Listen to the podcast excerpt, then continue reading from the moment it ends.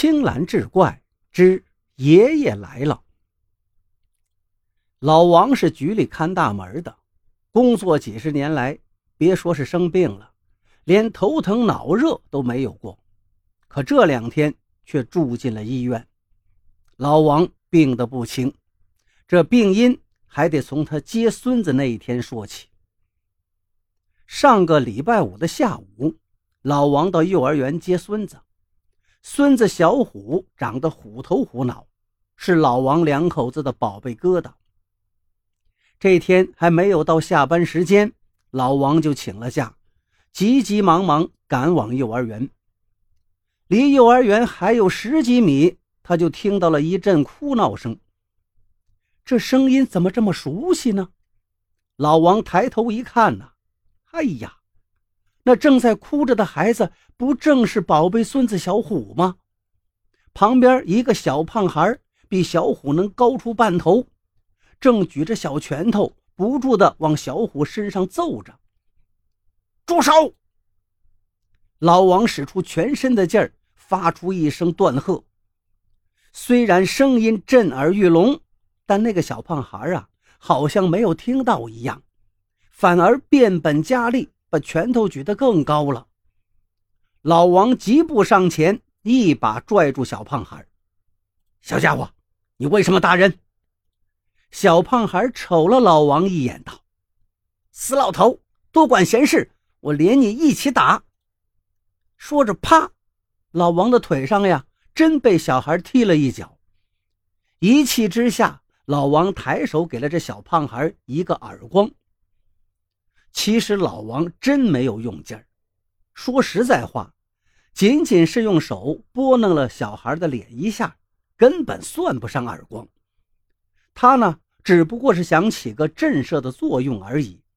哪知这一下啊，却十分管用。小胖孩一下子坐地上了，胖脸刹那间僵住了，恐惧地看着老王凶神恶煞般的脸色，嘴角直哆嗦。然后就哇的一声哭了起来。这一来，老王反倒有些慌了。正不知所措的时候，一个胖老太太赶了过来，一看这情景啊，不由分说，对着老王就是一顿臭骂。老王急忙分辨：“是是他先打俺孙子的呀！”胖老太太根本不听老王辩解，甩出一句话来：“！”敢欺负我们孙子，你走着瞧！说完，牵着小胖孩愤然而去。老王怔怔地站在原地，想着胖老太太那句流言，预感到有些不妙，于是随口问小虎：“小虎啊，那是谁家的小孩啊？”小虎揉着被打疼的胳膊道：“他说他爷爷是局长。”局长。哪个局的？说是和你是一个单位的。啊啊，他他爷爷姓什么呀？他姓吴，他爷爷也姓吴吧？吴局长他孙子。老王顿时感到脑袋像要炸开一样，心中暗暗叫苦。这位吴局长平日里态度严肃，整天板着个脸。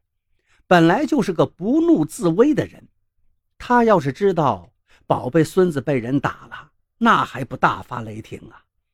即使表面上不动声色，他要是暗中给自己小鞋穿，那可怎么办呢？再说了，这是局里办的幼儿园，只要吴局长一声令下，那园长还不俯首帖耳？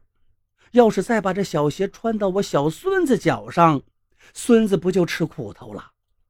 怎么办呢？向吴局长说明情况，可是人家能信吗？有口说不清啊。思来想去，老王也没有想出什么好办法。当天晚上，老王愁的没有吃下去饭。等到礼拜一早晨，老王看到吴局长从大门口经过。心里头禁不住扑腾扑通跳个不停。虽说吴局长并没有说什么，甚至脸色也跟平常一样，可是老王总是隐隐感到一场暴风雨即将来临。九点左右，老王给各办公室送报纸，送到吴局长的办公室时，他敲门的手开始发抖了。